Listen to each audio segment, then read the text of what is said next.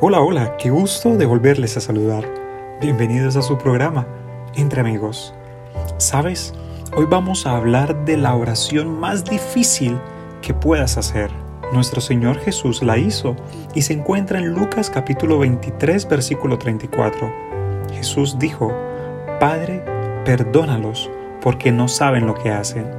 El contexto de este versículo ocurre cuando Jesús está siendo crucificado y aunque era inocente, llevó su cruz junto a dos criminales al lugar donde serían crucificados llamado la calavera. Estando en la cruz, el Hijo de Dios situado entre dos pecadores que merecían la muerte, le habló a su Padre y le dijo, Padre, perdónalos porque no saben lo que hacen.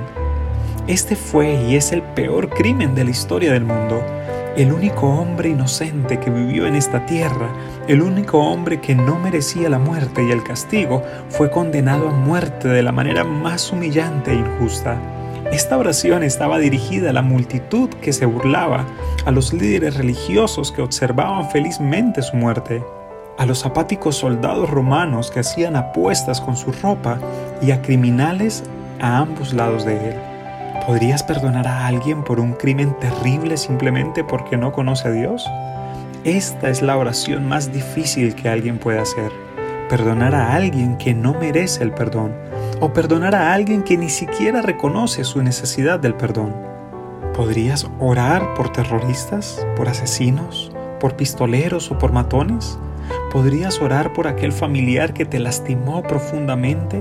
¿Por aquellos amigos que te apuñalan por la espalda? ¿Podrías orar por los compañeros de trabajo que te usan? ¿O podrías orar por aquellas personas que aprovechan de las circunstancias para hacerte daño? Entiendo que es muy difícil pedirte que ores por alguien que te ha hecho daño, pero sabes, con el Espíritu Santo como tu ayudador y tu abogado, puedes buscar crecer en esa oración Pedirle a Dios que te ayude a ver a esas personas no solamente como malas o malvadas, sino como increíblemente perdidas.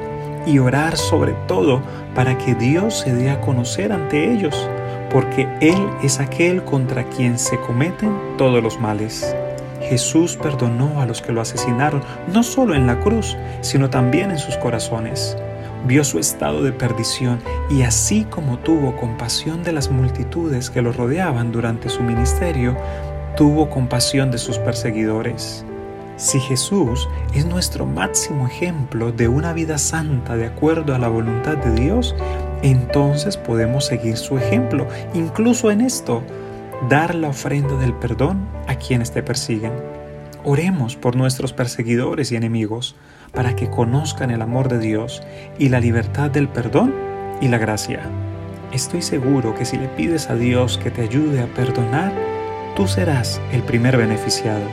Que nuestro Dios poderoso y lleno de amor te bendiga. Se despide tu amigo Darwin González.